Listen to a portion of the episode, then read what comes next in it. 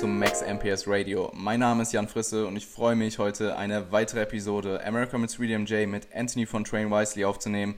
Um, ähm, und zwar ist Tony mittlerweile sechs Wochen out, richtig? Und ähm, ja, es geht so langsam aber sicher in die richtig heiße Phase und ich bin gespannt auf unsere Diskussion gleich. Toni, ich freue mich, dass du hier bist. Herzlich willkommen.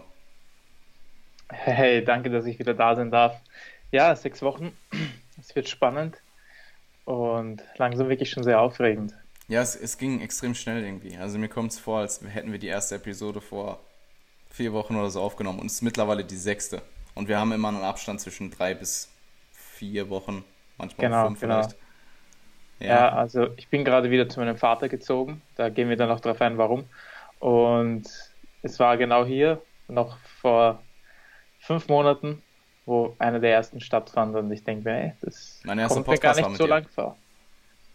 Deine erste war mit mir? Ja. Das ehrt mich. Wir haben doch sogar die erste zweimal aufgenommen, weil die erste so awkward war. Ja, genau, genau. Und dann haben wir gesagt, es wird jedes Mal besser. Ja, es wird echt jedes Mal besser. Also bisher auf jeden Fall. Und ähm, allgemein auch, das merke ich auch bei mir selber, dass es von Mal zu Mal besser wird. Und die Episoden explizit mit dir werden auch von Mal zu Mal besser, weil wir uns auch mittlerweile ziemlich gut kennen, denke ich. Und äh, ich meine, hey, wir haben jetzt anderthalb Stunden vorher einfach gequatscht. Und ja. ähm, okay, es ist schon eins, ja. ja Aber cool. Ja. Alles klar. Ähm, ja, hey, lass uns direkt starten. Ich ähm, würde ich gerne fragen, was ist bei dir der aktuelle Stand und was ist in den letzten drei Wochen seit der Episode mit Berto passiert? Ja, ähm, lass mich nur ganz kurz überlegen, was, was bei der Episode mit Berto passiert ist. Es ist jetzt, was die Prep selbst angeht, nicht sehr viel passiert.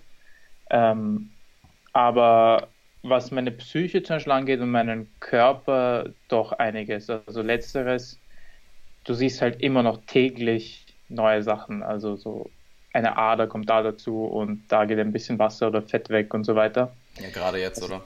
Das ist, das ist gerade wirklich krass. Jeden, jeden Tag, wenn ich aufwache oder im Gym bin, merke ich halt irgendwas. Das ist hm. cool, hm. weil das gibt dir halt diese gewisse Euphorie, die du brauchst, währenddessen es dir nicht so gut geht. Hm. Aber was die Psyche angeht, merke ich halt, ach, der Arme, es ist wirklich schon lang. Es ist wirklich schon lange die Prep.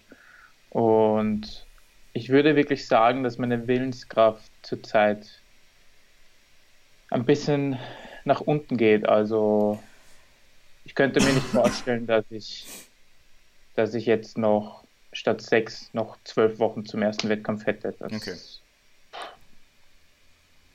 Ja. Das ist so das, was ich merke. Okay. Alles klar. Ähm, ja, wir ähm, hatten uns ja im Vorhinein ein bisschen Gedanken gemacht, was wir ansprechen genau. wollen. Und zwar ähm, wollen wir mit der Ernährung anfangen und zwar äh, die Refeeds. Ich meine, du hast mit Berto ziemlich viel probiert, sag ich mal, in der mhm. Prep, beziehungsweise ihr seid verschiedene ähm, Schemas, Schemata, wie auch immer, gefahren. Ihr seid verschiedene äh, Schemen gefahren. Und zwar ähm, hattet ihr das 7 zu 10 probiert. Mhm. Habt es ja dann relativ zügig wieder verworfen, oder? Was? Das war nicht so lang, oder? Nee, ich hatte schon länger. Ich glaube, ähm, bis, bis April hatte ich es. Okay. Und also dann seid ihr, seid ihr zum Schluss wieder auf zwei Refeeds, die genau, gestiegen, genau. genau.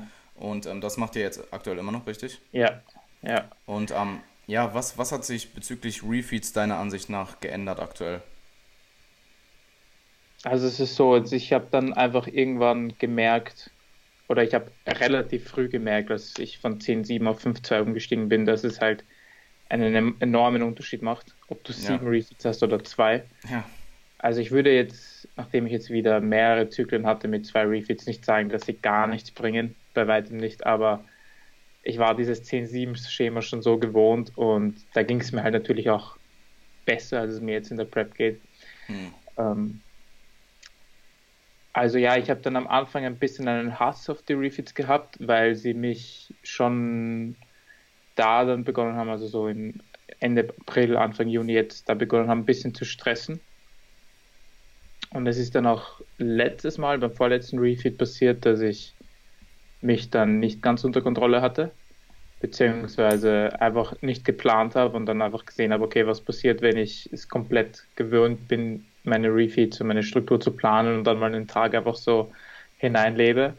Und was dann passiert ist, dass ich statt geplanten 2,7 ca. 4000 gegessen habe. Hm. Ich halt einfach nach dem Essen erst getrackt habe und einfach ein bisschen ein Binge-Verhalten angelegt habe. Also ich habe meine Reiswaffeln gehabt und nicht aufgehört zu essen. Und in dem Moment war das auch voll cool, weil du machst halt, du machst halt, du hast halt eine Argumentation mit dir selbst und sagst ja, dann isst, isst du halt morgen fünf Reiswaffeln weniger und so weiter. Und im Nachhinein habe ich es dann schon stark bereut, nicht jetzt, weil es 1000 Kalorien mehr waren, ja, es waren, es war 100 Gramm Eiweiß und mehrere, mehrere Carbs drüber, also das war jetzt nicht so schlimm. Es ging eher so um die Tatsache, dass ich mein eigenes Planen einfach nicht geschafft habe, aufrechtzuerhalten. Hm. Es hat mich schon hart aufgeregt, muss ich sagen, weil ich eher der Typ bin, der das so konsequent durchziehen möchte. Und ja, es hat mir halt gezeigt, dass, dass man schnell vergessen kann, wie, wie, wie stark Hunger sein kann, wie stark Hormone sein können und wie crazy das eigentlich ist, was wir da als Bodybuilder machen. Also es ist, für uns ist es halt irgendwie normal, weil ich denke mir halt, ich merke das auch, wenn ich jetzt mit neuen Kunden arbeite oder so. Es, es ist halt echt kein leichter Job, wenn man jahrelang, wirklich jahrelang, day in, day out, die ganze Zeit so auf sein Essen schaut und auf mhm. seinen Schlaf schaut und das alles. Und das lässt mich in letzter Zeit irgendwie wieder realisieren, ey, ähm, es, es, ist, es ist schon ein cooler Job, ja. Es ist, wir lernen da sehr viel über uns selbst und ich sollte echt nicht so streng zu mir sein. Also, was ich sagen will, ich habe es zu hart bereut, habe aber dann in den Tagen danach realisiert, okay, ja klar, ich bin jetzt Athlet und ich habe halt dieses Ziel und deswegen muss ich das tun, aber andererseits sollte man sich, glaube ich, manchmal nicht zu ernst nehmen, hm. weil was macht das jetzt aufs, aufs, aufs Big Picture quasi gesehen aus, wenn ich jetzt da mal einen Refit drüber haue ja, und ja. mir im Endeffekt mehr Stress mache damit, weil ich mich psychisch belaste, als wenn ich es einfach mal ein bisschen lockerer nehme. Was natürlich nicht dazu führen darf, dass es dann öfter passiert. Klar. Aber so die, die Aussage soll sein, nimm's, nimm's nicht so ernst, Alter. Das ist, ich merke halt, dass ich meinen Film in der Prep so hart fahre gerade und was auch, glaube ich, bis zu einem bestimmten Punkt echt gut ist. Also, ja. ich, ich, glaube, wenn du gar keinen Film fährst und alles zu locker nimmst, dann, ja, vielleicht, äh, vielleicht lässt du Potenzial liegen. Das stimmt, das hm. stimmt. Also ich fahre den Film lieber so als zu flexibel und zu locker und hm. bin dann am Schluss nicht ready und sage, oh, jetzt habe ich neun Monate gepreppt und habe mein Ziel nicht erreicht. Dann ja. leide ich halt ein bisschen mehr mit mehr psychischen Stress und allem. Da hast du vollkommen recht. Ja. Aber es sollte halt eben nicht zu weit gehen, weil ich halt für mich jetzt gemerkt habe, ich bin halt eher der Athlet, der Gefahr läuft, dass er es zu krass macht und zu, zu streng zu sich selbst sein, hm. Ähm, weil das war ich in der ersten Prep zum Beispiel auch, da habe ich mich ja selbst gepreppt und habe das aber halt gar nicht gemerkt. Okay. Und das war auch lustig, weil es hat mir nie wer gesagt, es hat mir niemals wirklich so viele Leute eigentlich, mit denen ich zu tun hatte. Dadurch, dass ich ja Coach bin, habe ich halt tagtäglich mit Leuten zu tun. Mir hat das nie wer gesagt, außer eine gute Freundin, mit der ich damals in Rom war. Die habe ich dann ein halbes Jahr nach dem Wettkampf getroffen. Und wir waren spazieren, waren casually, haben getalkt. Und dann hat sie auf einmal so gesagt, ja, du warst das größte Arschloch. und für mich war das wirklich so ein Moment, wo ich wo es realisiert habe, weil das hat mir niemand gesagt. Mhm. Und ich meine, ein halbes Jahr nach dem Wettkampf habe ich schon gemerkt, du, du, merkst ja dann jeden Tag nach dem Wettkampf, wenn du wieder dicker wirst oder mehr Körperfett wieder hast, ah, okay, so, so fühlt sich Leben an. Aber und ich habe halt gewusst, okay, ich war in der Prep echt sicher nicht der leichteste, aber sie hat es mir halt so ins Gesicht gesagt. Sie meinte halt so, ey, das, das war unmöglich, ich konnte nicht mit dir. Und ich hätte das nie gemerkt, ja. ich hätte das nie gemerkt, dass ich mich selbst so ernst genommen habe. Und ja, man muss halt so den Zwiespalt treffen. Ja. Und ich glaube, es ich glaube, es ist halt schwer, zum Beispiel, wenn man seine erste Prep macht, dass man realisiert, oder herausfindet, wie man diesen Zwiespalt trifft. Es, hm. ist, es, braucht einfach. Es braucht einfach. Du kannst so viele Tipps annehmen wie möglich und einen Coach haben ist super, aber im Endeffekt musst es du machen, wie du, wie du es für dich am besten lösen kannst und ich kann halt nur sagen, dass das wird besser. Das wird innerhalb der Prep von Woche zu Woche besser, aber es wird wahrscheinlich auch von Prep zu Prep besser und ich werde in meiner hm. zehnten Prep, was ich mir gut vorstellen kann, ich kann mir vorstellen, das lange zu machen, sicher, werde ich mir sicher denken, oh, damals zweite Prep, du warst noch so ein Noob. Du hast da Podcasts gemacht und hast geglaubt, du weißt, worüber du sprichst, aber da okay. hast you did figure shit out. Und, ja, es um, wird besser. Ja, absolut. Ich denke, es macht halt einfach extrem viel Sinn, vorher mit den Leuten, mit denen du wirklich in vielen Kontakt stehst, mit deinen äh, Liebsten, das halt eben abzusprechen, dass du preps und dass es vielleicht Situationen gibt, äh, geben wird, die ja vielleicht nicht so optimal von deiner Seite aus laufen. Und ähm, das gibt dem Ganzen zumindest im Vorhinein schon mal ein bisschen Kontext, sodass es halt nicht einfach so kommt, ey, du bist vielleicht in dem Moment ein Arschloch, aber die Leute wissen zumindest, woran es liegt. Mhm. Und es ist nicht so, mhm. weil ich meine, das, was wir machen, ist halt sehr extrem. Und wenn jemand nicht weiß, dass du gerade preppst und du sitzt dort und bist mega lethargisch und hast Hunger und bist gestresst und hast keinen Bock auf irgendwen und willst am liebsten mit niemandem reden, musst es aber dann tun und bringst es eben aber auch so rüber, weil das ab einem bestimmten Punkt kann man es halt auch nicht mehr so gut zurückhalten oder verstecken oder probieren zu überspielen. Dann äh, ist es halt für einen anderen Menschen, der nicht weiß, dass du preppst, halt einfach so, Alter, du bist einfach ein Arschloch so. weißt du, was ich meine?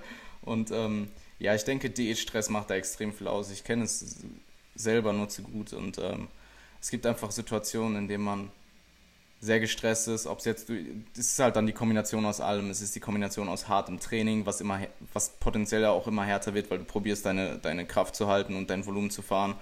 Und zusätzlich dazu nimmst du Körpergewicht ab, die Diätadaptionen treffen ein, du hast Stress mhm. aus allen möglichen ähm, Ecken. Also es ist Trainingsstress, es ist der Stress durch das Defizit selbst, du schläfst deutlich schlechter ab einem bestimmten Punkt, sprich du regenerierst besser und das sind alles Stressoren, die auf dich einwirken. Und ähm, ja, ey, Absolut, ich kann es voll nachvollziehen und äh, ich denke, es macht super viel Sinn, vorher mit den Leuten, die dir halt wichtig sind, zu reden. Und ähm, auch das, was du mit den Refeeds angesprochen hast, ist, für mich ist es, ich stehe ein bisschen im Zwiespalt zwischen Refeeds und ich denke, es ist sehr kontextabhängig, ob jemand refeeden mhm. sollte oder nicht. Ähm, physiologisch wird es dir vermutlich nicht so viel bringen, wenn du es ja, ein paar Tage machst. Aber wie gesagt, es ist eine Hypothese von mir, aber ich denke, dass es physiologisch bei ein bis drei Tage Refeeds, sagen wir zwei Tage Refeeds, ähm, keinen großen Unterschied machen wirst, ob du eben die Refeeds fährst, Refeeds fährst oder einfach mehr an den Low Days und dann halt keine Refeeds machst. Und psychologisch denke ich, kann es einen großen Unterschied machen, ob du halt ein oder zweimal die Woche mehr essen kannst. Aber ich glaube, ab einem bestimmten Punkt in der Prep kann dieser psychologische Vorteil auch umswitchen in du hast einen Tag, du musst mehr essen, du kommst aus deiner Routine raus und dieses Mehressen bringt dir ab einem bestimmten Punkt einfach nichts mehr. Ob du jetzt, wenn du jetzt einen Refeed hast und du kannst 2700 Kalorien essen, das wird dir immer noch, du wirst danach immer noch nicht zufrieden sein. Du sitzt halt da und denkst dir so, wow, jetzt habe ich den Refeed, auf den ich mich vielleicht gefreut habe, der ist jetzt durch und ich bin aber trotzdem absolut zero befriedigt von meinem Essen. Und ich glaube, dass da dieses durchgehende Low-Day-Fahren, die aber dadurch halt über die Woche ein bisschen höher sind, dass das für manche Leute einfach, das hält bestimmte ja. Charakteristiken einfach mehr sane. Ich weiß gerade das deutsche Wort nicht. Ja, ja. Das Gegenteil von insane. So, äh, es ist so auf jeden Fall, du hast recht, es ist, wenn es jemanden von seiner Adherence ablenkt, dann würde ich als Coach sagen, okay, probieren wir es mal eine Zeit lang ohne Refeeds. Ich merke aber jetzt, wo ich jetzt deutlich leaner bin, dass ich sie echt brauche. Das okay. merke ich schon. Ähm, vor allem was das Training angeht und was meinen Mut angeht und generell. Also ich bin halt voll in diesem State, wo ich, wenn ich irgendwo stehe und mit jemandem rede, lehne ich mich an und ich bewege mich nicht. Ich bewege meinen Kopf sogar weniger. Also das, ist, das ist crazy. Ich merke dass Ich bewege mich wirklich extrem wenig. Okay. Und jedes Mal jetzt nach den Refeeds merke ich halt, dass es anders wird. Vor allem wie das Training ist, wie ich mit mhm. Leuten kommuniziere und alles. Ich bin einfach sehr viel bin sehr viel mehr da. Also die zwei Tage, also am zweiten Refeed und die zwei Tage danach. Im Gegensatz zum Beispiel jetzt zum fünften Low Day ist es wirklich ein Unterschied und das haben mir auch absolut. schon Leute gesagt. Das heißt, ich brauche sie. Hm. Ähm, vor allem der letzte Refeed, der mit den 4000 Kalorien, da ging es mir zum Beispiel an dem Tag selbst und am nächsten extrem gut. Glaube ich dir. Will ich jetzt aber nicht als, als Beispiel nehmen, weil das war ja schon ja. Oberfing, ja. Ähm, aber jetzt auch, ich hatte am also wir haben halt Freitag, Montag und Dienstag hatte ich Refeeds. Und am Mittwoch ging es mir dann zum Beispiel super und das Training war auch mega. Ein mhm. weiterer Vorteil ist, wo ich sage, ich brauche sie, ist, ich merke, ich kann jetzt langsam ein bisschen damit rumspielen, es sind nicht viele Carbs, ja, aber ich kann ein bisschen damit rumspielen, zu schauen, okay, wie, wie reagiere ich gerade auf Carbs, wie ist es prall zu sein. Und ein immenser Vorteil, den zum Beispiel mir dieser Overfeeding Refeed gab, also mit den 4000, Alter, ich war schon schön prall. Ich war also, pff, und das hat, das hat mir so viel Motivation gegeben, weil da muss ich halt denken, so acht Weeks out ist halt die Phase, wo du schon mega depleted bist und flach. Klar. Und wenn du dann auf einmal wieder 600 Carbs intus hast, siehst du am nächsten Tag im Training einfach dementsprechend aus. Und das hat mir so viel Motivation gegeben, muss ich sagen. Ja. Weil ich war jetzt nicht der Typ, der rumgeheult hat, weil, weil ich flach bin. Das, mir ist ja bewusst, dass es so ist und wie es anders aussehen kann. Aber wenn du es dann nochmal siehst, ja.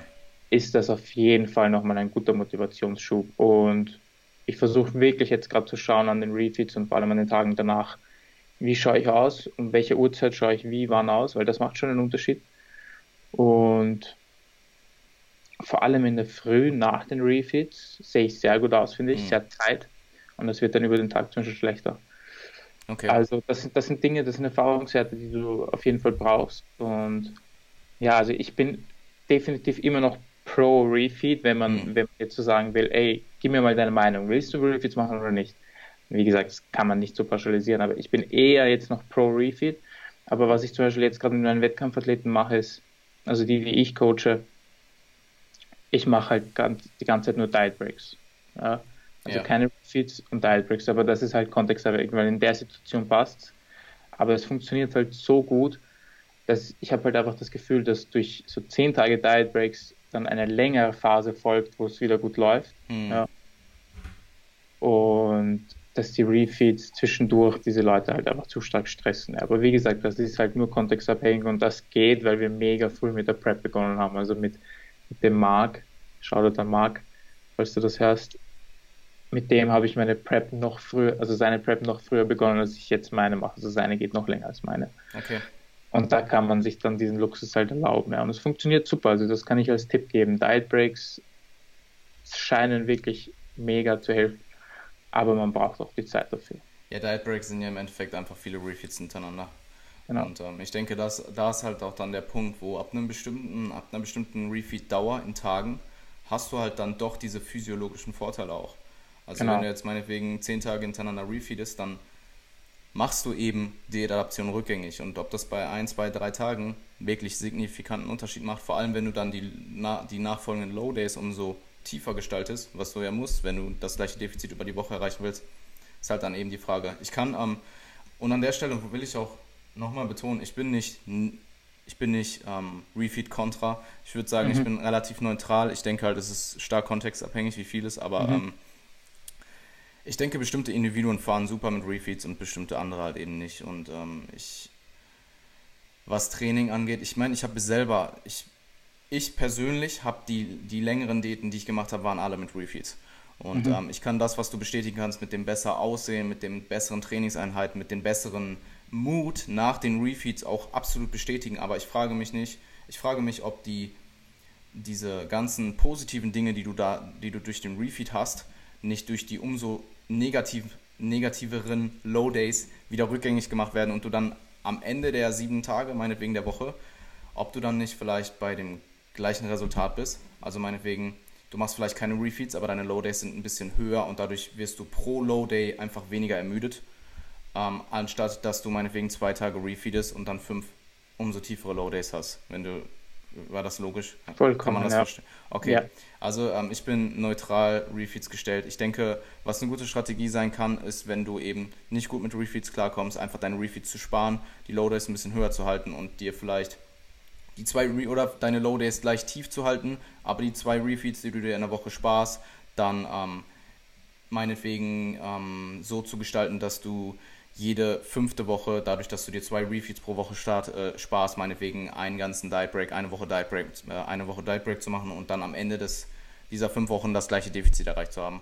Aber halt anstatt zwei Refeeds die Woche und kein Diet Break, vier ähm, Wochen ohne Refeeds gemacht hast und dann halt eine Woche Diet Break, beziehungsweise acht Tage, aber Du weißt, was ich meine. Ja.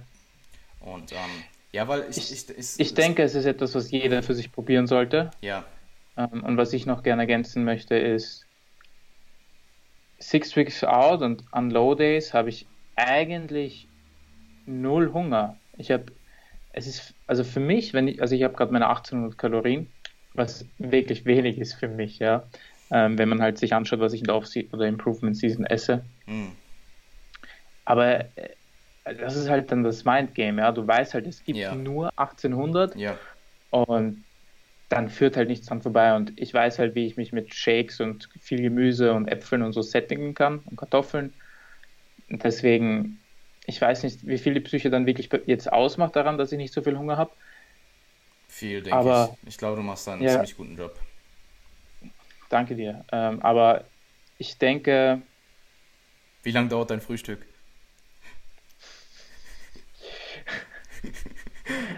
äh, das ist unterschiedlich, sagen wir mal. Okay. Aber es dauert zu lang. Ähm, aber ja, es ist an, an den Tagen ist es halt mega easy für mich zu daten, ja. Und an den Refeeds ist es halt so, du weißt, du willst deinem Körper etwas Gutes tun, du willst mehr Energie, du willst den Refeed so gut wie möglich gestalten, du willst die besten Sachen essen, das alles und und dann kriegst du aber irgendwie auch Hunger, weil du halt einfach so in diesen Food-Focus reinkommst. Das meine ich ja. Eben bei mir, ja. Ja. Deswegen sage ich, sage ich auch voll kontextabhängig, spiel mhm. damit herum, nimm dir genug Zeit für deine Prep. Nicht nur deswegen, ich finde, der größte Grund, warum man genug Zeit in der Prep haben sollte, ist, mir ist es zum Glück nicht passiert. Was ist, wenn du krank wirst, ja? Mhm. Und, oder generell irgendwas passiert, wo du halt ein bisschen Zeit dafür aufwenden musst. Also nimm dir genug Zeit für deine Prep, dann, ja. dann ist es gar kein Thema mehr, ob du Refits machen sollst oder nicht, sondern dann ist es ein Thema und so ein Luxusproblem wie bei mir, wie du deine Refits machst. Und das sollte mhm. das Problem sein und nicht, ob du Refits machst, weil die Zeit für die Refits solltest du haben. Wie, machst, wie, machst, wie, wie oft deloadest du aktuell? Jede sechste Woche. Macht ihr dann immer einen Diet Break, wenn du deloadest? Nein, das, das ist die Zeit leider nicht mehr dazu. Ja, okay. Weil das wäre halt auch so eine mögliche Implikation. Haben wir aber am Anfang so gemacht. Ja, hätte mich auch gewundert sonst. Aber ähm, das wäre halt auch so eine Implikation, wo ich mir halt denke, wenn du eh genug Zeit hast und du, ich meine, im Deload, im Deload zu daten ist, denke ich, es kommt natürlich auch darauf an, wie stark du deloadest, aber es denke ich in, vor allem in späteren Phasen, wo du eben schon deutlich leaner bist und ja, der, der, das Risiko für Muskelverlust höher ist, ähm, würde ich vermutlich in keiner Situation, wenn du genug Zeit hast, jemandem empfehlen, im Deload zu daten, sondern halt einfach Maintenance zu fahren. Und das gibt halt auch wieder diese mögliche Implikation von, meinetwegen, wenn du jetzt jede fünfte Woche äh, deloadest, einfach jede fünfte Woche einen Diet Break zu machen. Und ähm, ja, ich, ich denke, ich meine, wir, wir labern viel, im Endeffekt haben wir beide die Ansicht, dass es einfach super kontextabhängig ist, ob du ja. solltest oder nicht.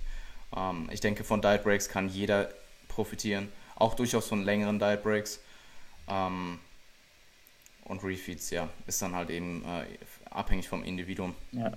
Und das mit den Deloads, ich muss sagen, weil das ist jetzt irgendwie wieder öfter aufgekommen. Ähm, ich habe es bei ProSub letztens auch gehört.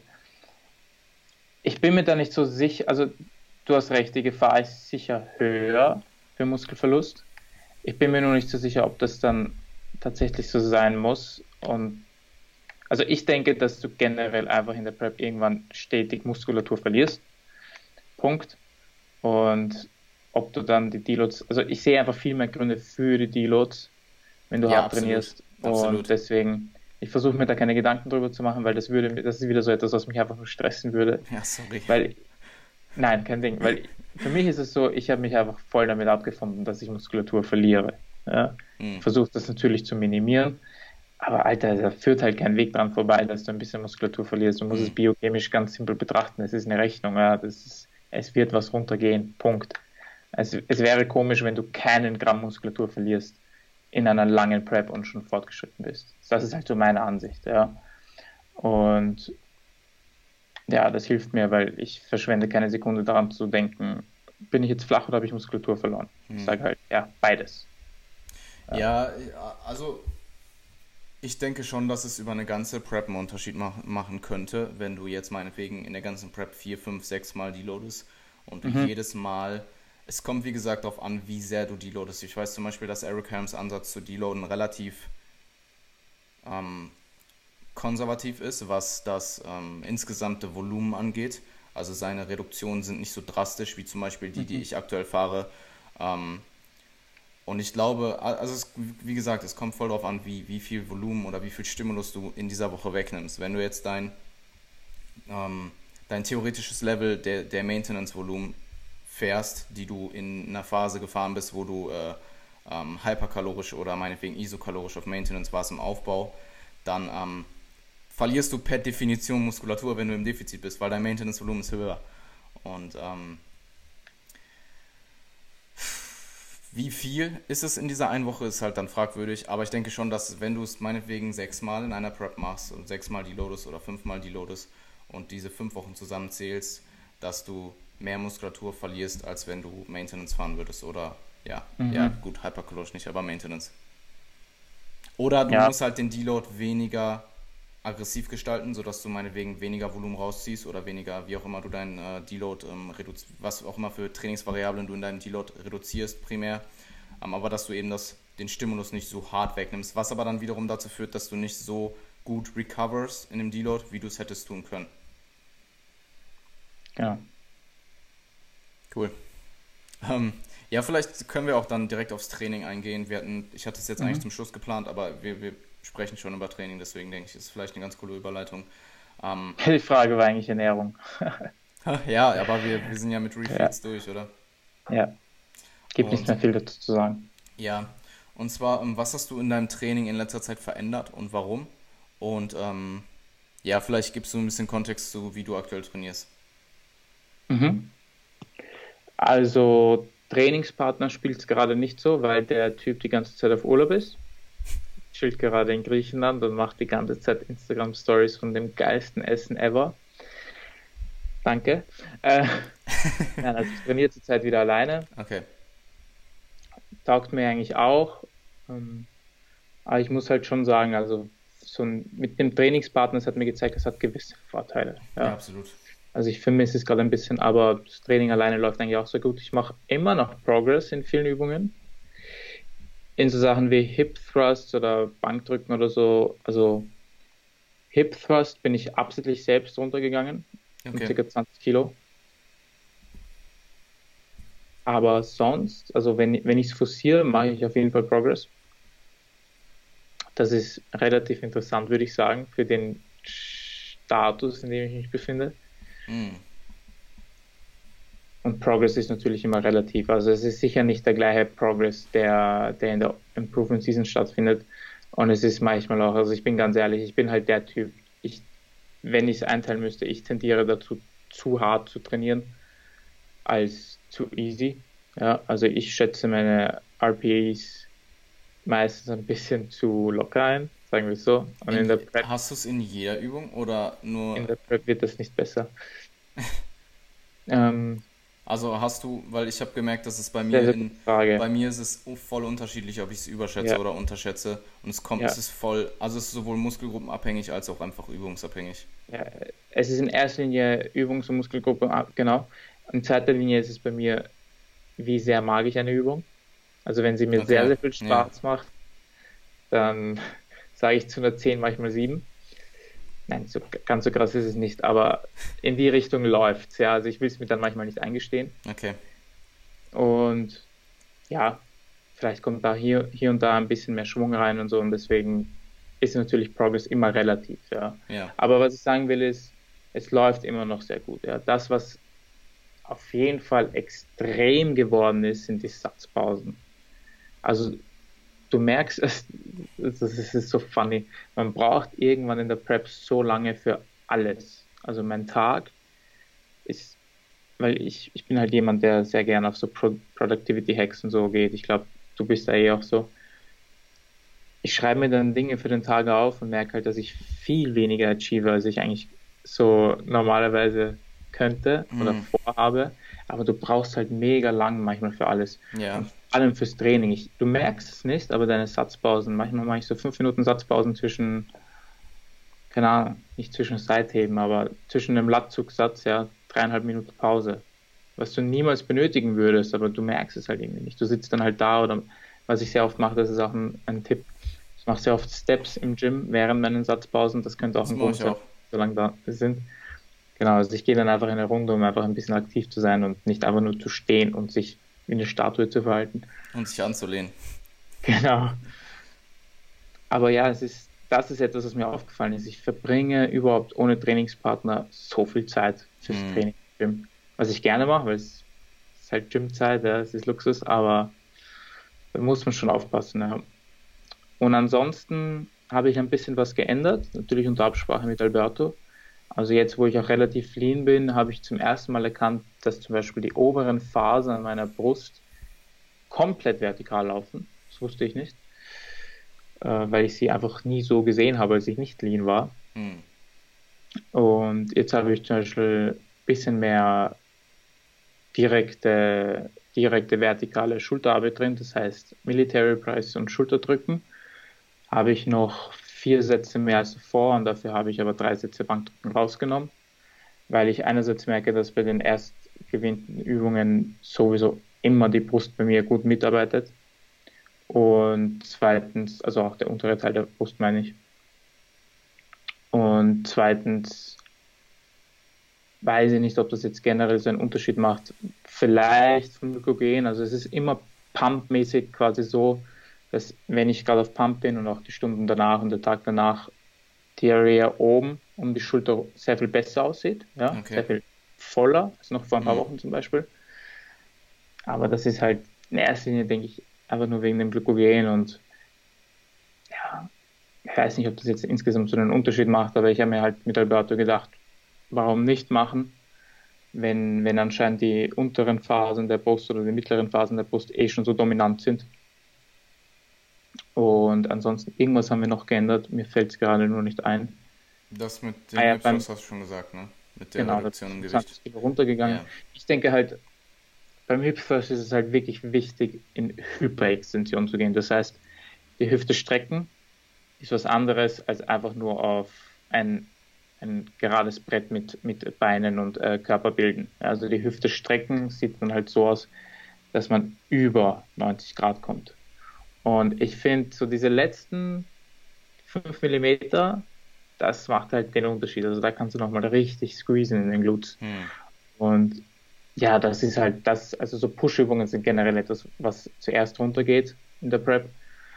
Und ich war bei ungefähr 200 Kilo mal 12 in drei, vier Sätzen und das konnte ich dann einfach nicht mehr schön halten. Hm. Bin ich jetzt auf 180 runter mit Arbeitsgewicht und es ist immer noch heavy, es ist immer noch heavy, so ist es nicht aber es fühlt sich einfach sehr viel kontrollierter an. Ja. Okay. Ich weiß, dass ich das Volumen, das ich da akkumuliere, einfach möglichst effektiv ist. Und das ist einfach so eine Philosophie, die Alberto mir mitgegeben hat. Jede Rap, also weil wir im Volumen runtergegangen sind insgesamt, jede Rap, die stattfindet, muss so effektiv sein wie möglich. Ja. Und da gehe ich halt lieber das, das Risiko 21 Kilo runterzunehmen, vielleicht weniger Volumen zu machen, ja. Hm aber das Volumen, das ich mache, ist sehr effektiv ja. und ich denke, insgesamt macht es dann keinen Unterschied. Also ich brauche da keine Angst haben wegen Muskelverlust. Ja. So. Absolut. Das habe ich mir sogar notiert vorhin. Genau. Also als du darüber gesprochen hast, habe ich mir notiert, dass ja. Quality Reps genau. in dem Fall ähm, dann die äh, Reduktion im Volumen, die du halt, die halt ja. stattfindet durch das, durch die Reduktion im Gewicht, das Ganze vermutlich wettmachen. Ja. Also und beim Seitheben haben wir noch, also ich habe davor dreimal die Woche seitdem an der Hammer Strength Side Lateral Race gemacht. Hm. Mache ich jetzt nur noch einmal und zweimal mache ich es mit Kurzhanteln und Kettlebells. Nunez Races. Genau, die sind, die muss man mal auch, probieren. Die sind, die sind extrem. Ja, ich habe es früher immer gemacht, dann habe ich sie letztens beim Aufwärmen wieder gemacht und habe mir gedacht, hm. ah, ich muss sie wieder reinnehmen. Ja, die sind einfach super.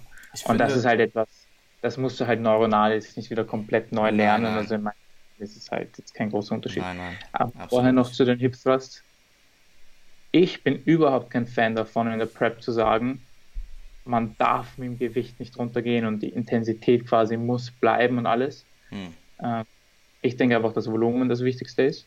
Dito. Das ist das, wie du, wie du dem Körper am ehesten Stress zuführst und sagst, ey, jetzt, jetzt behalt mal, was du da hast.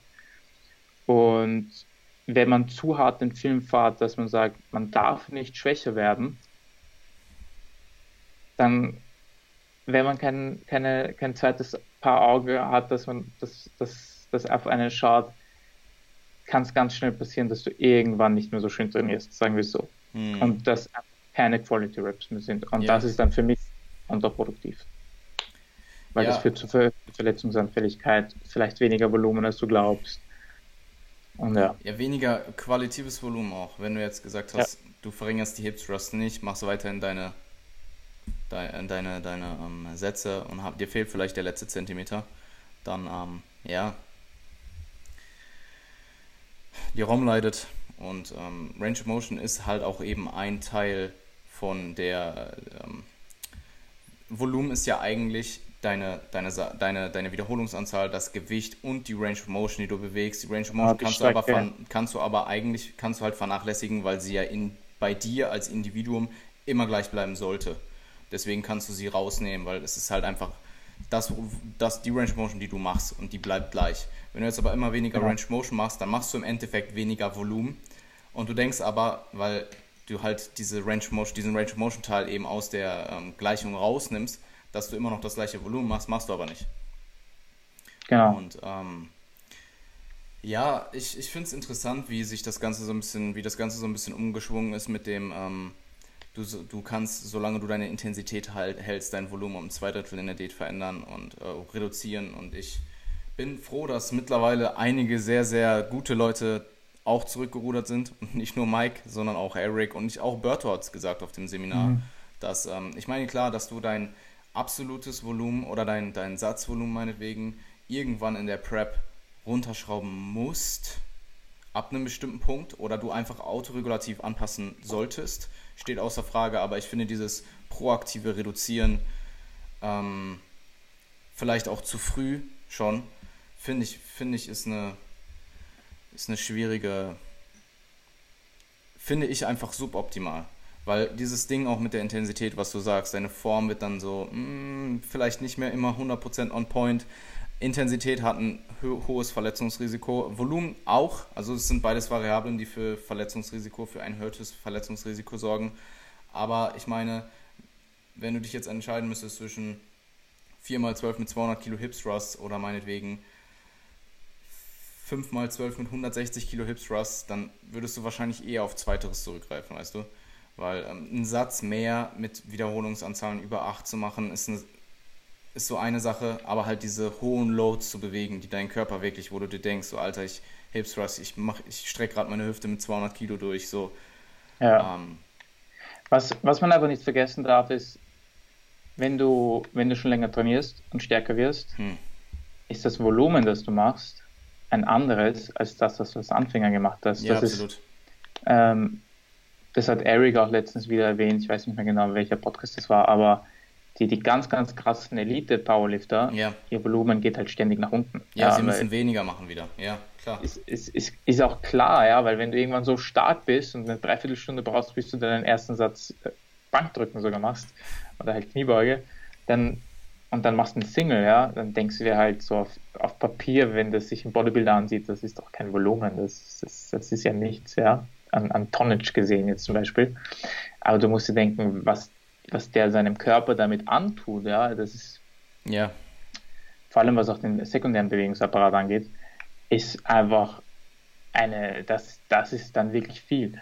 Und je stärker man wird, desto, desto ernster muss man das Volumen nehmen, das man akkumuliert. Und das heißt, als, als, als Tipp quasi, wenn ich jetzt mit 200 Kilo Hip thruste, ist das einfach jede Rep sehr, sehr viel, was ist das richtige Wort? Sehr viel ausschlaggebender insgesamt das Gesamtsystem, als wie ich noch vor drei Jahren mit 140 Kilo Hip Thrust gemacht ja, ja, habe. Klar. Und da kann klar. ich in letzterem Fall viel mehr Volumen machen es ist, was verschiedene Komponenten angeht, nicht genau das gleiche für den Körper. Hm. Ja, hohe Intensitäten haben einfach so einen bestimmten, ähm, irgendwas an sehr hohen Intensitäten spielt halt eben eine große Rolle auf deine ganze Systemermüdung. Mhm. Und ähm, ich habe es auch in der letzten längeren Diät, die ich letztes Jahr gemerkt habe, ich habe halt am Schluss immer noch Squat Triples gemacht und so. Und Alter, ich weiß noch jedes Mal, wenn ich mich unter diese Bar gestellt habe, dachte ich einfach nur so, don't die. Und das hast du einfach bei einem Achtersatz Kniebeugen auch, aber anders. Anders, ja. Anders. Und ähm, ja, klar, also ich meine, ähm, dein, dein ähm, MRV wird irgendwann in, innerhalb deiner Trainingskarriere wieder sinken. Ich, man muss dazu sagen, dass es bei den wenigsten Leuten wirklich der Fall ist. Wir reden halt wirklich von Elite-Athleten. Und dahin zu ja, kommen, das sollte es nur verdeutlichen, dass ja, du brauchst, nicht, du, brauchst nicht nur, du brauchst nicht nur die ganze Arbeit, die du also du musst nicht nur die ganze Arbeit machen, um dorthin zu kommen, sondern du brauchst auch irgendwo die, die genetischen Voraussetzungen und das haben eben nicht viele Richtig. Leute, die meinetwegen ja ein, zwei Jahrzehnte in den Sport gesteckt haben, wirklich gut, hart und dann halt eben noch die genetische Komponente haben. Und ähm, was ich noch sagen wollte, ich habe ja gerade gesagt, dieses, diese proaktive Volumenreduktion finde ich nicht so, das so zu, ähm, zu empfehlen, finde ich, nicht, find ich nicht besonders gut. Ich muss aber auch dazu sagen, proaktiv die Intensität zu reduzieren, wenn du es nicht machen musst, ist auch wenn du es nicht machen musst, jetzt in deinem Fall, wie gesagt, ist es was anderes. Aber ich denke, solange du so trainieren kannst wie in der Improvement Season, in der Diät oder sehr ähnlich, solltest du es auch tun. Mhm. Ja. Ähm, also ich denke. Also ja. wenn du mich nach meiner Philosophie fragst, würde ich sagen, das, was Alberto mit mir gemacht hat, mache ich nicht zu früh. Also sicher nicht so früh so viel Volumen rausnehmen. Hm das ist halt einfach etwas, weil er schon so erfahren ist und das einfach gesehen hat und er wusste, dass er das jetzt tun kann. Ja. ja. Ähm, also ich würde halt jetzt eher sagen, wenn, wenn ich mich für was entscheiden muss, wie gesagt, ist wieder kontextabhängig wie alles, aber wenn ich mich für was entscheiden muss, dann eher reaktiv darauf warten, wann es sein muss oder wann es sich anbahnt, mal ein bisschen was runterzunehmen und dann ja. auch konservative Sprünge einleiten, also ja. ja 5% mal oder so und dann schauen und dann vielleicht ein Video reinlegen mit einem Diet Break und dann schauen, was tut sich danach ändern, bevor ich einmal sofort das Volumen runternehme. Meinst du mit 5% jetzt aufs Volumen bezogen oder auf die Intensität? Eher aufs Volumen jetzt mal, weil das ist das erste, an dem ich arbeiten würde. Und was ich auch noch loswerden wollte, ist, weil ich vorher gesagt habe, dass ich eher der Typ bin, der die RPs mal gern lower einschätzt. Das mache ich auf keinen Fall, weil ich, weil ich der Typ sein will, der all out geht und mega hart trainiert. Ja, das ist mir wichtig zu verstehen, weil ähm, wenn da irgendwie junge Leute zuhören und ihre erste Prep vor sich haben und so, ich möchte nicht der Typ sein, der nach Hause hin sagt, ja, ich, ich mache das härteste Training, ja, das ist nicht um irgendwen zu bashen oder so, überhaupt nicht, das ist, jeder hat seine Philosophie, ähm, aber das ist nicht der Grund dafür, also wenn man mich im Gym sieht, könnte man vielleicht manchmal sagen, ich habe den Satz jetzt zu weit getrieben, aber das mache ich nicht, weil ich es so will, sondern einfach, weil, weil ich in dem Moment einfach das Gefühl habe, dass ich es kann hm. und damit wegkomme. Und das sind zwei sehr verschiedene Paar Schuhe. Also was ich wirklich nicht mag und deswegen auch dieses ganze Train Wisely Ding ist, ich mag harte Arbeit nicht machen, nur weil sie hart ist. Weißt du, was ich meine? Ja, ja. Es ist, ich habe vollkommen die Philosophie, dass das Leben nicht immer angenehm sein muss und deswegen tue ich mir auch so einen Scheiß mit dieser ganzen Prep an, ja. Es muss nicht immer alles schön und easy sein, aber harte Arbeit bringt dich nicht weiter, nur weil sie hart ist. Und das merke ich eben gerade auch wieder mit diesem Zeiteffizienz-Ding, ja. Wenn man nicht weiß, wie man seinen Tag regelt und wie man, wie man Sachen smart machen kann, dann vergeudet man so viel Zeit und hat halt hart gearbeitet, aber eigentlich nicht mehr viel, viel mehr vorangebracht. Hm. Und ich denke, dass es langfristig bei Training und wenn man eben über solche Sachen wie Volumen spricht, extrem ausschlaggebend ist. Manchmal ist weniger einfach mehr und ich habe irgendwie so das Gefühl, dass es zur Zeit ein bisschen in Vergessenheit gerät. Ja, absolut. Ähm, würde ich dir zustimmen. Harte Arbeit smartes, smarte Arbeit impliziert harte Arbeit. Irgendwo. Ja. Sehr oft, weil man dann auch aus einem Background kommt, wo man durch harte Arbeit gemerkt hat, okay, manchmal macht man viel und kriegt nicht so viel raus, wie man eigentlich will. Mhm. Ja. Oder wie in meinem Fall, man verletzt sich zweimal sehr schwer. Ja. Athlet zum Beispiel, ja. Und dann, dann gerät man irgendwann so in diese Schiene, wo man dann eine Zeit lang sagt, oh, jetzt will ich nur noch ganz, ganz, ganz easy arbeiten. Und irgendwann willst du halt so dieses Mittelding finden. Also wie kann ich möglichst, möglichst gescheit, also Perfektion ist eine Illusion, ja, das ja. da kennst du sich, gibt es nicht. Aber man kann durchaus versuchen, möglichst, möglichst smart und effizient seine harte Arbeit einzuleiten und nicht zu viel unnötig zu machen.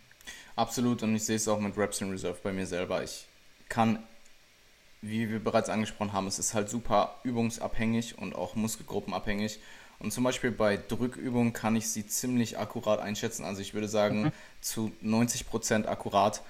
Ähm, aber zum Beispiel bei so Dingen wie, naja, Beinpresse, was jetzt auch eine Drückübung ist, war ein schlechtes Beispiel, aber Oberkörperdrückübung kann ich ziemlich mhm. genau einschätzen. Aber zum Beispiel eine Beinpresse, ich weiß nicht genau, woran es liegt, aber du kannst bei der Beinpresse, ich kann so, ich kann so eine akute, harte, einen so aku akuten, harten Stress erzeugen mit Wiederholungen und trotzdem noch Raps im Tank haben. Das ist mhm. was anderes. Ich kann mhm. drei Reps in Reserve in der Beinpresse fühlen sich an wie eine ein Rep in Reserve bei der Kniebeuge, weil du kannst halt auch nicht cheaten in dem Sinne. Weißt du, bei der Kniebeuge irgendwann mein Oberkörper fängt immer weiter an, sich nach vorne zu lehnen bei der äh, konzentrischen ähm, Kontraktion. Aber bei der Beinpresse, deine Knie können theoretisch nach innen kollabieren. Wenn das passieren würde, würde ich aufhören. Aber das passiert bei mir nicht. Ich kann diese Reps einfach forcieren. Und eine ein Rep in Reserve Beinpresse sieht von außen stehen, du siehst aus, als würde ich failen. Ja, ja, ja. Ja, und, das ähm, ist wie mit der Hexco, der, dein Körper kann halt nicht ausweichen, ja, und da ist jeder Rap einfach das. Aber von außen, von außen sieht das dann manchmal sehr viel härter aus, also recht. Was in der Prep auch lustig ist, was mir gerade auffällt, ist, dieses mit Raps in Reserve muss man echt umgehen können, weil manchmal passiert oder immer öfter passiert jetzt, dass du glaubst, nach vier, fünf Reps, du hast sicher so zehn, dann machst du die sechste und auf einmal ist alles weg. Du, du würdest keine siebte mehr schaffen. Und ähm, bei, bei Compounds muss man sich dessen bewusst sein. Also da muss man dann auch sein Ego draußen lassen. Und es kommt doch hin und wieder vor, dass ich mal einen Tag habe, vielleicht habe ich da schlechter geschlafen oder was auch immer, dass einfach mal die Kraft weg ist, ja, und dann mhm. schaffe ich nicht mehr Bankdrücken mit 10 Reps, sondern habe an dem Tag nur 5, ja. Und wenn ich dann die sechste versuchen würde, dann, dann würde ich zu viel Fatigue akkumulieren, ja. Und deswegen ist vor allem für eine Prep sowas, da muss man wirklich entweder mit Trainingspartnern trainieren, wenn man das noch nicht kann, oder wirklich drauf hören, okay, wie weit gehe ich jetzt? Ja, ich, ich denke einfach eine autoregulative Komponente drin zu haben, ist wichtig. Und ja. welcher, an welcher Variable du dann im Endeffekt ziehst und dich ein bisschen zurückhältst. Ich meine, ja. Man, man kann definitiv argumentieren, was suboptimaler und optimaler ist. Also ich denke zum Beispiel, dass wenn du meinetwegen sonst fünf Sätze Bankdrücken machst und ähm, ich denke, dass für rein für die ähm, für, für das hypothetische Muskel für den hypothetischen Muskelerhalt es vermutlich sinnvoller ist, die fünf Sätze trotzdem zu machen und meinetwegen zweieinhalb Kilo Load oder so runterzunehmen, anstatt die gleiche Load zu benutzen, aber nur drei Sätze zu machen. Mhm. Mhm. Und auch relative Intensität. Also ich würde trotzdem, ich würde auch Volumen, ähm, insgesamtes Volumen pro Woche immer noch über relative Intensität stellen und ich würde relative Intensität über absolute, Inten absolute Intensität stellen. In der Reihenfolge. Ja, als Bodybuilder definitiv. Ja. Cool. Hey, das war auf jeden Fall ähm, wir, null geplant, aber hey, ich, ich finde, es ist eine super Diskussion und ich finde es mega interessant, auch mit dir darüber zu reden, deine, deine Ansichten dazu zu hören. Kann man hoffentlich, denke ich mal, was mitnehmen, ja. Ja, ich hoffe auch. Ähm, sollen wir vielleicht auf deine KV-Verteilung eingehen, weil ich denke, das ist noch eine super interessante Ja, voll, Sache das auch was. Ja. Mhm. Und dann vielleicht ja, am Schluss noch. Also, ja, go on dadurch, dass ich jetzt äh, doch schon relativ nah am Wettkampf dran bin, kann ich halt sehr gut vergleichen, wie ich zum letzten Mal aussehe. Ja. Und meine Körperfettverteilung ist einfach anders. Sie ist einfach anders. Also an dem Punkt, an dem ich das letzte Mal war, war es anders. Vor allem, also diesmal muss noch viel so ähm, um die Hüfte und um den Bauch runter. Okay. Und die Quads sind zum Beispiel schon super ja, für das, also für Six Weeks Out jetzt, ähm, die sind eigentlich schon mega. Und man muss halt, also man könnte argumentieren, die Quads sind halt ähm, hypertrophiert und deswegen drückt jetzt mehr Muskeln leer und so. Nein, es ist definitiv nicht der Fall, weil vielleicht sind sie ein bisschen besser geworden, aber dadurch, dass ich mein Hip Impingement habe, also ich habe seit der letzten Prep null gebeugt und mhm. auch nicht viel, also ich habe generell unglaublich wenig Quad-Volumen gemacht. Das war von der Planung her immer Maintenance Volume, ja. Und wir haben das dann so gar aktiv immer versucht runterzubringen. Also ich habe dann eine Zeit lang gehabt mit vier Sätzen Quads die Woche, ja, und dann langsam wieder rauf auf zehn Sätze gearbeitet und so habe ich, wenn man das so sagen kann, quasi das Volumen resynthetisiert. Also ich brauche anscheinend wenig, ja, oder habe vielleicht so schon wenig gebraucht, ja. Das heißt, viel besser sind die nicht geworden. Hm. Aber das Fett ist sehr viel schneller an den Quads runtergegangen als letztes Mal. Letztes Mal war das einfach nicht so. Da habe ich mir die ganze Zeit gedacht, was ist mit den Quads los? Weil ich wusste, sie sind eine Stärke von mir und soll, da sollten jetzt endlich mal Cuts kommen und das hat ewig gedauert. Ähm, dann ist zum Beispiel auch die Arme sind jetzt eigentlich schon komplett frei. Also wenn ich jetzt, kennst du sicher, wenn man Bizeps trainiert und schon so richtig die Streifen im Bizeps hat, ja, hm. das ist schon der Fall. Also ich kann mir nicht vorstellen, dass da auch nur noch 10 Gramm Fett runterkommen. Da ist einfach nur noch Haut. Das war das letzte Mal an diesem Punkt auch noch nicht. Da könnte man aber dann auf jeden Fall argumentieren, dass es ist, weil die Arme besser geworden sind, obwohl ich die auch überhaupt nicht priorisiert habe. Ja. Also es sind wirklich so Punkte, wo ich sage, die Fettverteilung ist anders und nicht ja. mehr Hypertrophie hat in diesen Areas stattgefunden. Ähm, falls jemand nicht weiß, was ich damit meine, ist, je mehr Muskel du hast, der gegen die Haut drückt, desto leaner sieht es aus. Klar. Fertig. So wie mit Zellulitis. Also wenn du, wenn du als Frau Zellulitis beseitigen willst, dann trainiere deine Körperrückseite, weil dann drückt mehr Muskulatur gegen die Haut und alles wird straffer. Das ist ganz simpel. Ähm, das sage ich, also der letzte Satz war jetzt so ausgedrückt, weil ich meine, manche wollen das nicht akzeptieren, aber es mhm. ist so. Ähm, also die Fettverteilung ist anders. Was aber auch sehr interessant ist, ich habe anscheinend sehr viel Stage Rate dazu gewonnen. Ja, also natürlich wird es dann im Endeffekt rausstellen, vielleicht muss ich dann eh noch mehr runter. Das mhm. ist nichts, mit dem ich nicht rechnen möchte. Aber das letzte Mal war ich bei 74 Kilo mhm. am Wettkampftag. Ähm, das war das Low. Damals haben wir dann, als ich mit Alberto danach begonnen habe, haben wir gesagt, 71 Kilo könnten so perfekt gewesen sein, 71, 72, ja, weil ich war halt eben nicht ganz ready. Ja. Und jetzt sitze ich gerade genau auf 80 und wir peilen 76 bis 77 an. Ja. Also du hast am Anfang 72 gesagt, oder? Oder 74? Genau, am Anfang dieser Prep hatte er gemeint äh, 72 Kilo. Okay. Also da sieht man schon, wir haben auch am Anfang dieser Prep noch damit gerechnet, dass das Stage Rate dort ist, ja. Ja. Aber es scheint es nicht zu sein. Ja. Ja, ist interessant. Ich bin gespannt, wie viel du im Endeffekt wirklich dann mit der Endhärte wiegst. Ja, voll. Also um auch Kontext zu geben, das sind jetzt drei Jahre. Die erste, der erste Wettkampf war Oktober 2015. Mhm. Ähm, also in drei Jahren, also weniger als drei Jahre Off-Season, doch mehr als mehr als ein, zwei Kilo raufgekommen, die man sicher erwarten würde bei meinem Trainingsstand. Also was ich sagen will ist, es, es geht manchmal mehr, ja, wenn man wisely plant und sich einen Absolut. Coach holt.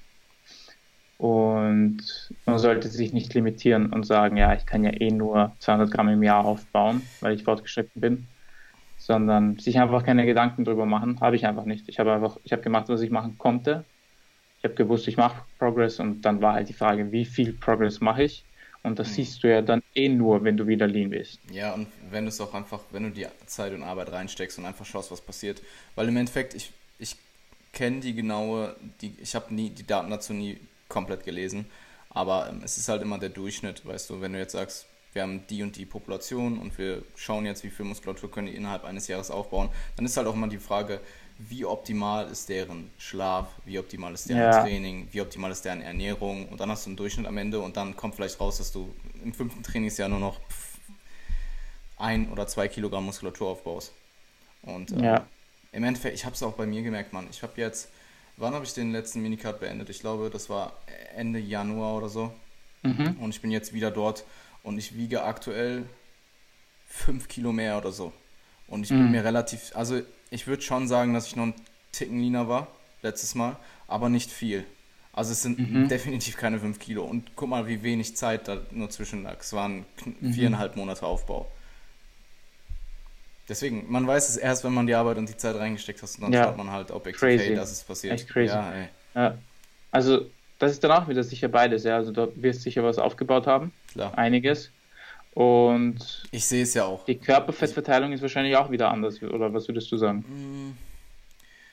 Ist schwierig zu sagen. Ich bin auch einfach nicht lean genug, um das wirklich so genau ja. feststellen zu können. Aber ich kann dir definitiv sagen, dass im Laufe meiner ganzen Karriere und in, in zwischen den Diäten, die ich bisher gemacht habe, ob es jetzt eine lange war oder jetzt in dem Fall eine kurze, dass meine Extremitäten dazu tendieren, von Mal zu Mal immer leaner zu werden und auch dann im Aufbau leaner zu bleiben. Mhm. Ich weiß nicht, ob das bei dir genauso ist. Du hast es ja jetzt gerade eigentlich gesagt, es, deine Quads und deine scheint, Arme sind lean. Es scheint ja in diese Richtung zu gehen, ja. ja und ich meine auch, ich meine auch, Mike hätte mal in irgendeinem Podcast darüber geredet, warum es so ist und dass es in der Regel so ist, dass jemand über im Laufe der Trainingskarriere dass die Körperfettverteilung dahin tendiert, dass eben die Extremitäten immer leaner werden. Ich weiß aber nicht mehr genau, was für ein Grund es war und wie legit das war. Ich will auch nichts Falsches sagen, also Disclaimer. Vielleicht laber ich gerade scheiße, mhm. aber nein, ich, ich bin mir ziemlich sicher, dass das gesagt hat. Du hast halt um die, du hast halt um die ähm, Hüfte oder um den Bauch viel mehr viszerales Fett, aber das ist jetzt kein Grund zu sagen, warum der Körper beim Aufbauen auf einmal random wieder anders agiert und beim mhm. Abbauen. Ist ja, aber es ist ja beim, beim Hochgehen wieder genau das gleiche. Da wird es halt auch ja. wieder ganz komisch sein. Auch voll interessant, also ja. falls wir dann noch Episoden nach in der Recovery Diet oder danach machen. Stimmt. Ich bin halt voll sicher sehr gern. Recovery. Ich bin sehr ich bin so fett geworden.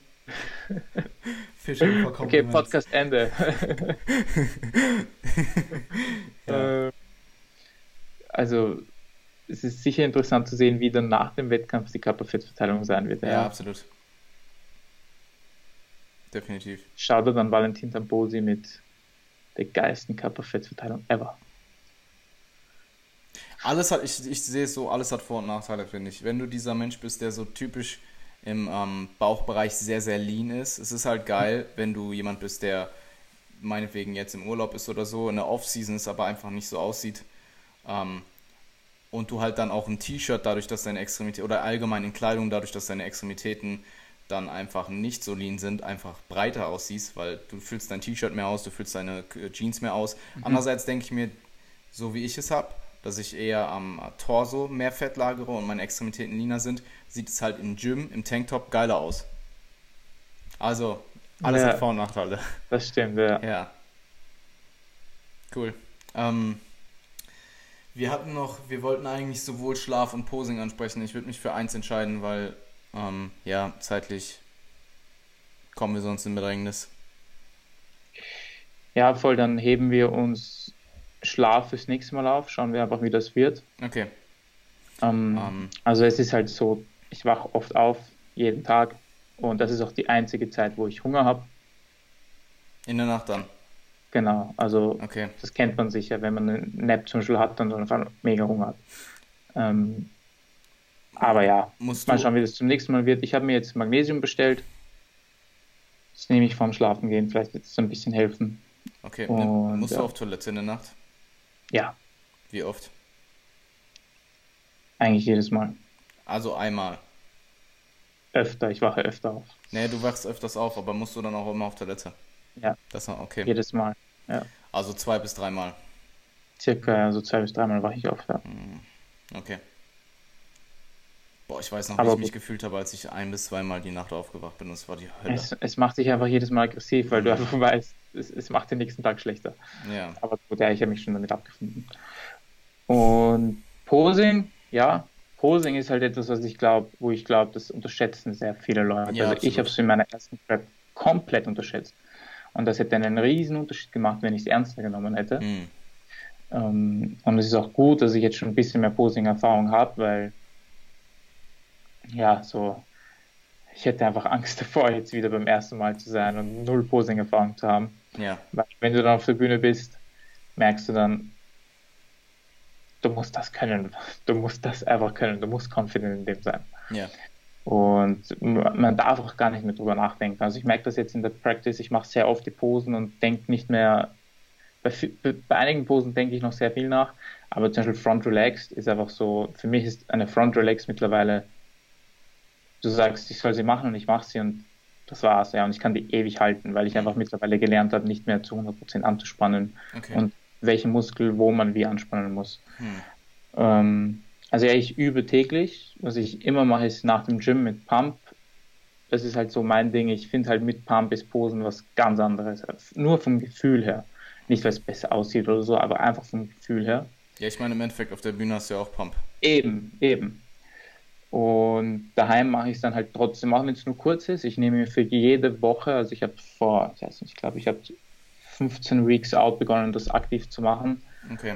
Ähm, jede Woche habe ich so eine Pose, die ich mir rausnehme und die übe ich jeden Tag so mindestens zwei Minuten. Also ich nehme sie dann mindestens so drei, vier Mal ein. Ja. Das mhm. ist jetzt nicht viel, nee. aber ich denke, fürs Gehirn ist es super, wenn du jeden Tag wenigstens etwas kontinuierlich kurz mal übst. Ja als du stellst dich eine halbe Stunde hin und machst die ganze ein Programm durch. Das ist wäre zu taxing und. Hast du es gelernt von irgendwem? Ich habe, äh, was ich mega empfehlen kann, den Posing Guide von Jeff Albert. Hm. Der ist super. Da gibt es dann auch Videos dazu. Und es gibt generell auch YouTube-Videos. Ähm, letztens habe ich, schaute dann Alexander Crump oder Crump. Ähm, Crump der hat sich, also ist ein Freund von mir, wir trainieren im gleichen Gym. Ja. Hat letztes Jahr die ANBF Gesamtsieg geholt, hat in Ungarn den Gesamtsieg geholt und war dann noch bei, bei den Natural Olympia in Las Vegas. Hm. Also echt ein super Typ, seine Front Relax ist unglaublich schön anzuschauen. Absolut. Und der, und das nicht nur, weil, weil er weil er wirklich eine schöne Symmetrie hat, sondern auch, weil er einfach weiß, wie man posen muss. Hm. Und der hat sich letztens Zeit für mich genommen. Wir sind im Gym in den Raum gegangen, cool. zu dem Raum und sind dann nochmal ein paar Dinge durchgegangen. Da hat er mir auch sehr viel guten Input gegeben. Zum Beispiel solche Dinge wie von unten beginnen. Also ich schaue jetzt immer, dass ich zuerst mal die Beine fixiere hm. und dann in den Oberkörper übergehe. Oder was auch etwas war, was ihm aufgefallen ist, dass du Transitions sehr, sehr viel länger machst, weil das Ding ist halt, du willst auch bei den Transitions, also was du auf der Bühne willst, ist Aufmerksamkeit. Du darfst, es darf dir niemals passieren, dass Judges dich nicht mehr beachten. Sobald sie dich nicht mehr beachten, hast du verloren. Okay. Und dass du bei den Transitions schon sehr auf dich aufmerksam machst. Ja? Das heißt, nicht zu schnell machen. Das war jetzt das, was ich getan habe. Hm. Also man, man, man adelt halt dazu, einfach sofort die Pose einzunehmen, ja, damit man so viel Zeit wie möglich in der Pose verbringt. Ja? Aber du willst schon den Übergang zur Pose schön gestalten vor allem und auch ein bisschen Aufmerksamkeit auf dich holen. Also, falls Leute jetzt nicht wissen, was ich meine, zum Beispiel, wenn du, wenn du eine Side Triceps einnimmst, ja, und den Arm schön nach oben schwingst und dann die Pose einnimmst, ja, dann ja. machst du dich mit diesem Arm nach oben schwingen schon sehr groß und mhm. ziehst Aufmerksamkeit auf dich, ja, weil du halt einfach schon sehr viel mehr, sehr viel mehr Präsenz hast, ja. Solche Dinge. Das, also es gibt wirklich kleine Details, die dann deine, deine Bühnenpräsenz stark verändern können. Und ja, die Message ist, früh genug beginnen täglich zu üben, sich eingestehen, welche Posen man nicht gut kann, sich mhm. eingestehen, welchen Posen man nicht gut aussieht. Ja? ja. Ruhig den Mut zu haben, dazu Posen ein bisschen abzuändern, wenn sie so wie sie regulär gemacht werden, quasi einfach nicht gut aussehen bei dir und deine, ja, deine Stärken, Stärken hindern und so weiter. Hm. Und auch ähm, ja, das, das war eh das Wichtigste. Also einfach üben, üben, üben. Es muss, es muss im Schlaf, im Schlaf musst du zumindest die Grundposen einfach so können, ja. Und, und auch sich genau überlegen, ähm, wie, man, wie man die Posen macht und nicht einfach nur, nur abschauen, sondern wirklich ja. mit Intent um die Sache gehen. Ich denke, es ist einfach nicht zu vernachlässigen und seine ja. Posen so zu gestalten, dass du eben deine Schwächen so gut es geht versteckst und eben deine Stärken hervorhebst. Ist genau. Okay. Valentin hat das auch, glaube ich, im Podcast mit dir ganz schön gesagt. Ähm, die Performance eines Bodybuilders ist nicht trainingsbezogen. Die Performance eines Bodybuilders ist das Posing auf der Bühne. Äh, und wenn du das mit dieser Sicht betrachtest, dann, dann erkennst du halt, also wenn du es ganz streng herunterbrichst, ist das dein Sport, ja, Posen. Das ist das, was du machst. Ja. Es ist nicht das Trainieren per se, sondern du, du, du, präsentierst deinen Körper, du präsentierst deine Arbeit. Also so muss man das sehen. Hm. Und ich gebe ganz ehrlich zu, Posen ist nichts, was mir mega viel Spaß macht. Ich, ich, ich mag das jetzt nicht extrem. Also ich kriege da nicht so mega viel Euphorie draus. Ich finde es cool, ich genieße es. Aber es ist nichts, wo ich in der Prep sage, ich will die ganze Zeit posen und ich renne auch nicht beim Spiegel jedes Mal vorbei und nehme eine Pose ein und so. Ist halt einfach leider nicht mein Ding. Aber ich weiß durchaus zu schätzen, dass es halt das ist, was, was, was sich gewinnen lassen kann und was nicht. Ja, absolut. Cool. Ich glaube, das ist ein gutes, ähm, das ist ein gutes Ende. Lernt zu posen. Ja. Wenn ihr Bodybuilder sein wollt. Lerne es und dann übe es. Ja, klar. Das, das ist so wichtig. Absolut. Hey Anthony, ähm, ich freue mich. Und wir sehen uns dann drei Weeks out wieder, richtig? Ja, wenn wir in drei Wochen machen, dann sind es drei Weeks. Drei Weeks. Und dann schauen wir mal, dass wir den letzten, äh, ja, dass wir dir genug Zeit lassen vor der Show. Also, dass wir nicht äh, One Day Out oder so einen Podcast machen. Ja, das nicht. Also. Wo wird der erste? Wo, wo ist der erste? Ist es die. Ah, gute Frage. Also das um noch zu wenden, das noch zu wenden. Ich denke, die erste, der erste Wettkampf wird noch ein bisschen stressig. Also da muss ich dann vielleicht noch in der letzten Woche noch Diäten, ja, und noch mhm. ein bisschen was hoffen. Aber ich denke dann zum, vor allem zum dritten Wettkampf, dann werde ich dann schon eine gute Pick Week, eine entspannte Pick Week mit Frontloading hoffentlich mhm. gestalten können. Also es ist jetzt ein bisschen kompliziert, dadurch, dass der Freund von mir, der Flugbegleiter, leider nicht den Flug bekommen hat, den wir wollten, nach Chicago. Ähm, muss ich umstrukturieren. Also welche Show ich wahrscheinlich, also jetzt sieht es so aus, als würde ich zu 95 Prozent am 18. August in Illinois starten die Mr. Mr. Mrs. Illinois, irgendwie so heißt die. Die wurde von Cliff Wilson empfohlen. Okay. Und dann sind halt die Fra dann stellt sich halt die Frage, welche BNBF ich mache. Da kommt einerseits in Birmingham am 12. August BNBF Midlands in Frage oder die letzte BNBF Show vor, vor, de, vor der British Championship wäre am 26. August die Northern. Hm. Das heißt, die wären in Manchester. Also ich mache halt einen eben bei der BNBF in England und zwei in Amerika. Und der zweite in Amerika wäre dann entweder am 25. August in Kentucky oder am 11. August. Aber du hast noch gar nichts gebucht, oder? Was Flüge angeht? Nein, das ist eben das Coole, dadurch, dass es der Franz mit der Flugbegleiter bei der Austrian Airlines, mit dem buche ich das zusammen hm. Und das geht dann relativ kurzfristig. Also, ich meine, wir machen es bald, aber okay. da, die Preise ändern sich halt gar nicht. Also ich muss jetzt ja, nicht früh genug offen, sondern ja. ich buche das mit ihm und das ist immer ein Preis. Okay. Und ja. Hm, klingt gut. Cool. Um, ähm, dann ja, sehen wir uns drei Weeks out und ich wünsche dir einen schönen Tag. Danke, Jan, wünsche ich dir auch und danke nochmal, dass ich hier sein durfte. Kein Problem. Halt durch. Sechs. Wochen. Mach's gut. Ciao. Dann.